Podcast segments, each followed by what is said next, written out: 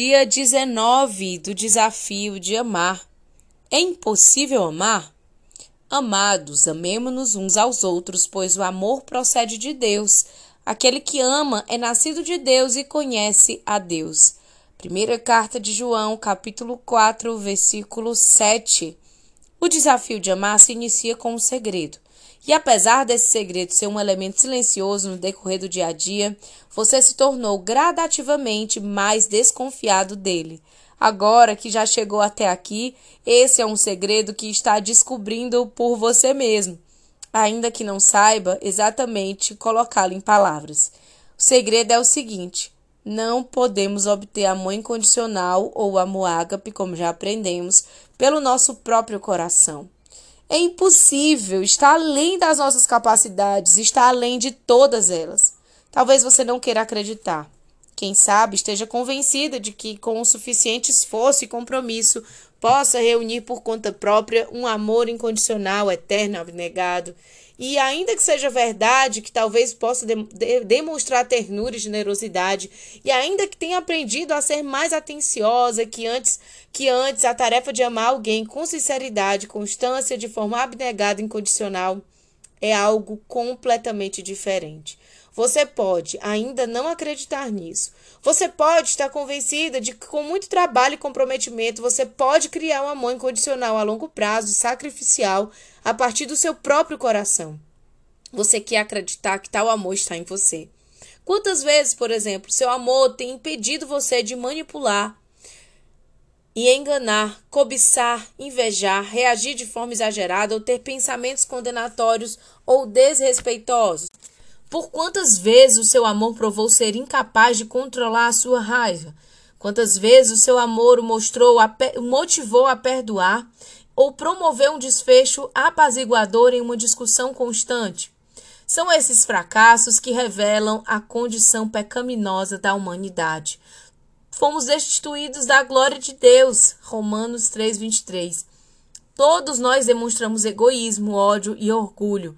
E a menos que alguma coisa seja feita para nos purificar desses vícios pecaminosos, iremos permanecer diante de Deus, culpados e condenados. Romanos 6, 23.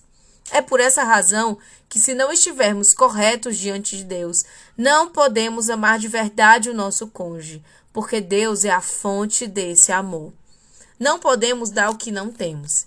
Não podemos acessar reservas e fontes interiores que não podem ser exploradas. Da mesma forma que não podemos pagar um milhão de dólares se não tivermos condições. Não podemos demonstrar o amor que não temos. Podemos tentar, mas iremos falhar.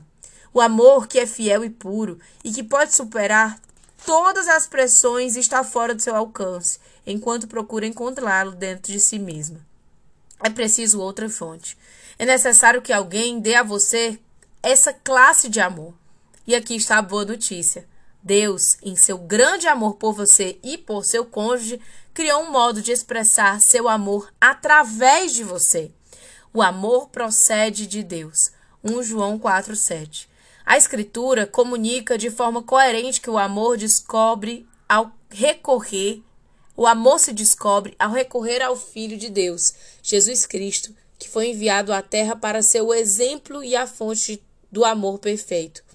Somente quando nos desfazemos de nós, nosso egoísmo e impedir, impedimos com sinceridade que Cristo entre em nossas vidas e assuma o controle, nossa necessidade mais profunda de amor é saciada e alcançamos a maior capacidade para amar.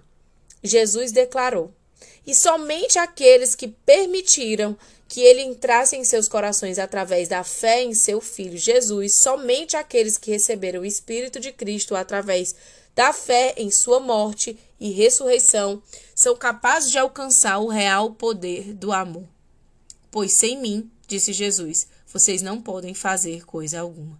João 15, 5. Mas ele também disse: Se vocês permanecerem em mim e as minhas palavras permanecerem em vocês, Pedirão o que quiserem e lhes será concedido. João 15, 7. Permanecer significa manter os laços profundos de um relacionamento interpessoal. Não é jargão religioso, mas sim um convite espiritual.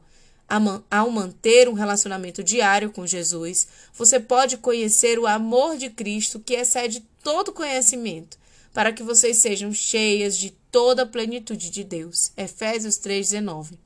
Então, pode amar incondicionalmente. Ao render-se a Cristo, seu poder pode operar através de você. Mas ele é capaz de fazer infinitamente mais do que tudo que pedimos ou pensamos, de acordo com o seu poder que atua em nós. Efésios 3:20. É assim que devemos amar nosso cônjuge. Assim que sua incompetência e incapacidade, por mais frustrantes que lhe pareçam, tem um final feliz, estende a mão e recebe com fé o amor de Deus dispensado a você.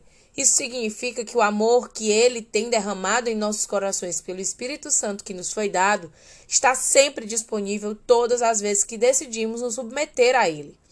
Simplesmente não somos capazes de demonstrar esse amor sem Deus. Porém, muitos estão descobrindo que podem fazê-lo com ele. Quem sabe você nunca entregou seu coração a Cristo, mas sente que ele o atrai.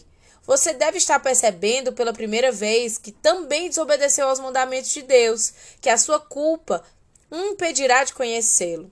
Mas as Escrituras dizem que, que, se nos arrependemos e abandonamos o pecado e nos voltarmos para Deus, Ele está de braços abertos para nos perdoar por causa do sacrifício que o seu filho sofreu na cruz.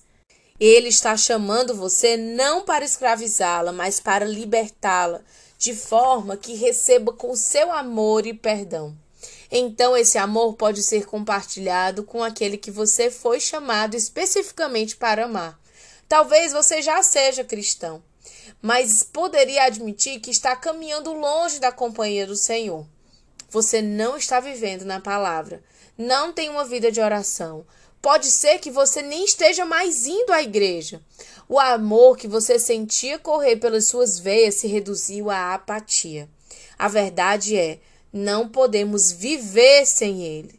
E não podemos amar sem ele. E não existem palavras que expliquem o que ele pode fazer em seu casamento se você colocar a sua confiança nele. Vamos para o desafio de hoje. Olhe os desafios dos dias anteriores Existe algum que parecia impossível para você? Você percebeu que precisa de Deus para mudar o seu coração e lhe dar capacidade para amar? Peça a Ele para mostrar em que você precisa da intervenção dele e peça força e graça para cumprir o seu destino eterno. Anote quando o desafio estiver completo. O que Deus está lhe dizendo? Existe alguma agitação em seu coração? Que atitude você tomou em resposta a ele? Vamos orar? Aqui embaixo segue os meus comentários. Até lá!